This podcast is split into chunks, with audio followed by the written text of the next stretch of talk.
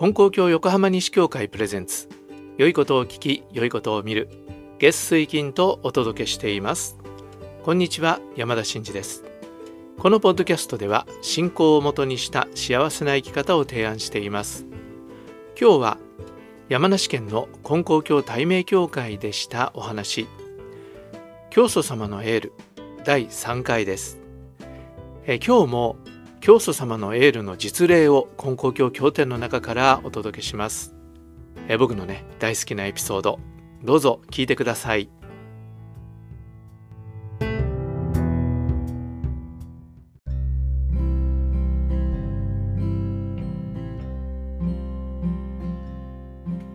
えー、もう一人の方を紹介したいと思います。もう一人の方はですね千田志麻さんという女の方です。千田志麻さんという方は倉敷今の倉敷の中ですね。で生まれた方で、まあ、農家の奥さんでした。でこの方はですね農家の千田さんという家に嫁いだんですけども、えー、一つの悩みがあった。それは、えー、結婚したんだけれども子供ができなかったんですね。で子供ができないということを大変悩まれてそれでいろんな新人をしたって言うんです。その願をかけてね四国88箇所を回った。ある時は石の地蔵さんを抱いて寝たこともある。そういう新人があるんでしょうね。ねなかなか子供ができない時に石の地蔵さんを抱いて寝る。そういうこともでした。もう必死なわけですよ。四国88箇所って言ったって今みたいにねツアーでバスで回るわけじゃないですからね。そういうふうなことまでして子宝を授けてくださいということを神仏に願ったんですね。時代が随分違うってこともありますけれども当時は結婚して嫁いだら子供を産むというのがその人の務めだと。特に跡取り息子をね産まなきゃいけないっていうことでみんなもうそういうプレッシャーの中で、えー、お嫁さんたちは生きてたわけですよね。でそういうことがあったから、えー、この島さんはもうそこまでね思い詰めておられたわけであります。でも昔は本当場合によってはそのまま離縁されたりとかねいうこともあったわけですよねひどい仕打ちを、えー、女性は受けていた時代でありますそれでこの方いろんな新人をしたんだけれどもついにですね金光様のご新人にたどり着いたんですが金光梅次郎さんという方があの近くでね新人なさってお披露前を作って御用なさってた。その金光梅次郎さんのお披露前にお参りをするようになったっていうんですね。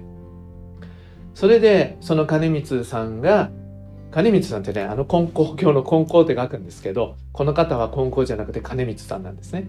えー、でその金光さんが教祖様のところにお参りする時に島さんも一緒にお参りしたわけです。それで教祖様にもう自分の悩みをお話ししたんですね。子供ができない。なんとか子供を授けていただきたい。そうしたら教祖様何とおっしゃったかというと子供を授けてやるから手厚い新人を続けよと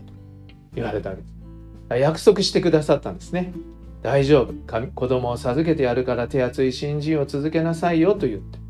それで志麻さんというのはやっぱり新人が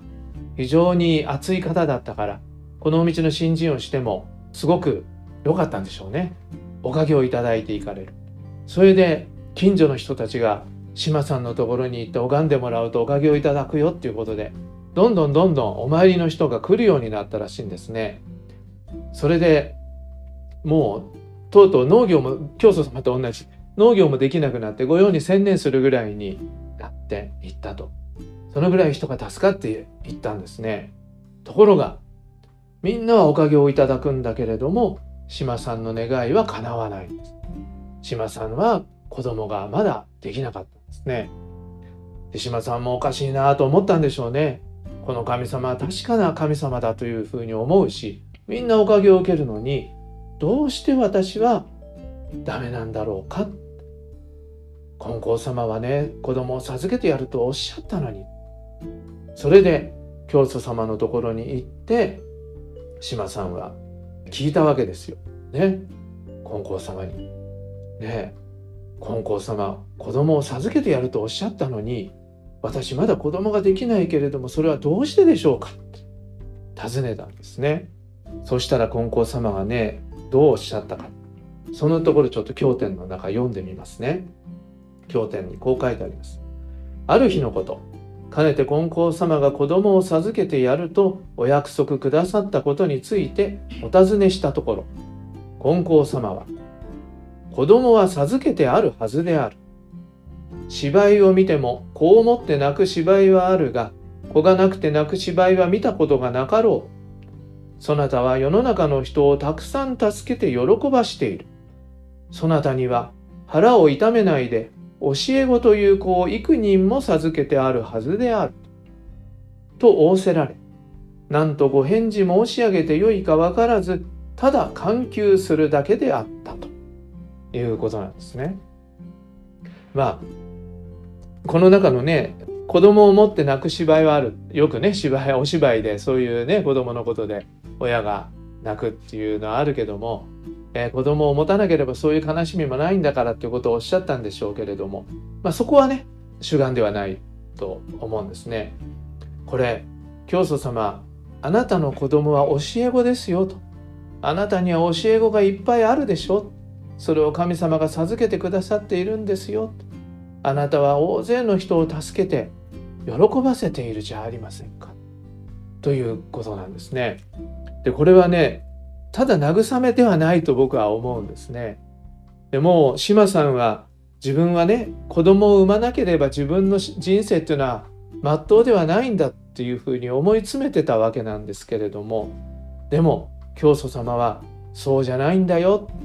あなたはお腹を痛めて子供を産むということはしてないけれども大勢神の氏子をねお引き寄せいただいてその人たちがあなたを親と慕っておかげを受けて助かっているじゃないか。あなたはそうやって神様のお役に立っているじゃないか。ということをね、おっしゃる。だから人それぞれに持っている力とか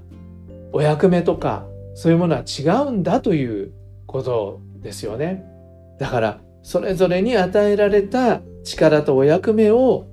しっかりと力を発揮してお役目を果たしていくということが大事なのであってそれをあなたは周りから言われたことであったり周りからのプレッシャーであるにしてもあなたは子供を産まなきゃ私はダメなんだと思い詰めているということがねそれが神様の願いとは違うんですよということを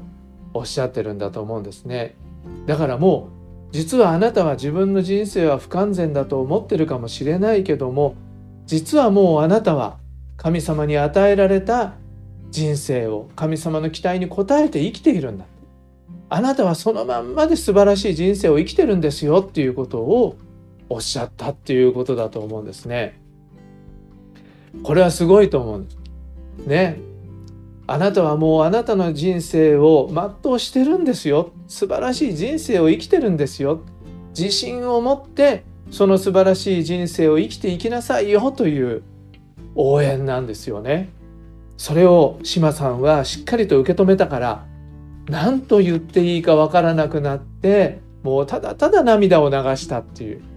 だからそれがちゃんと受け止められたんでしょうね。ねあの教祖様のおっしゃってること神様が思ってらっしゃることを島さんもしっかり受け止めて自分の人生はこれなんだっていうことであの思いを定めて歩みをまた始められたということなんです。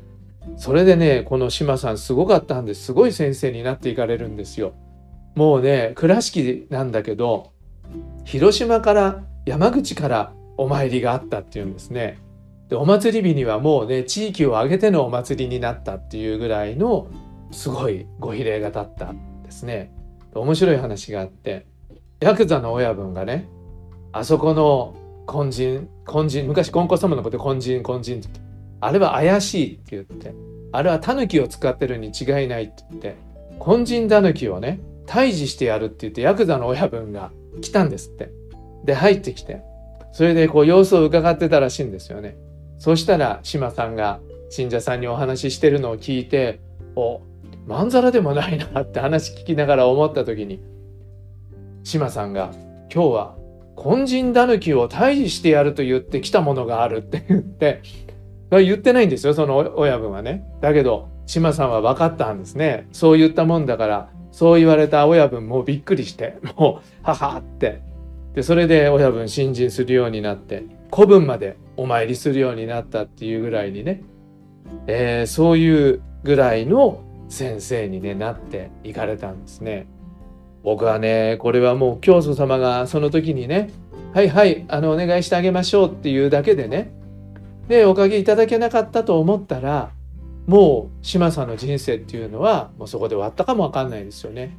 でも教祖様のエールがちゃんと届いて島さんはねそういうおかげを受けていかれたということ。でこれは島さんだけが特別な方だったからっていうことじゃないと思うんです。当時の女性たちその他にもねいろんな形で、え、苦しんでた自分の中で枠を作って苦しんでた人たちをねどれだけ助けていかれただろうかと思うんですね。その中の一人がこの千田島さんだということだと思うんですね。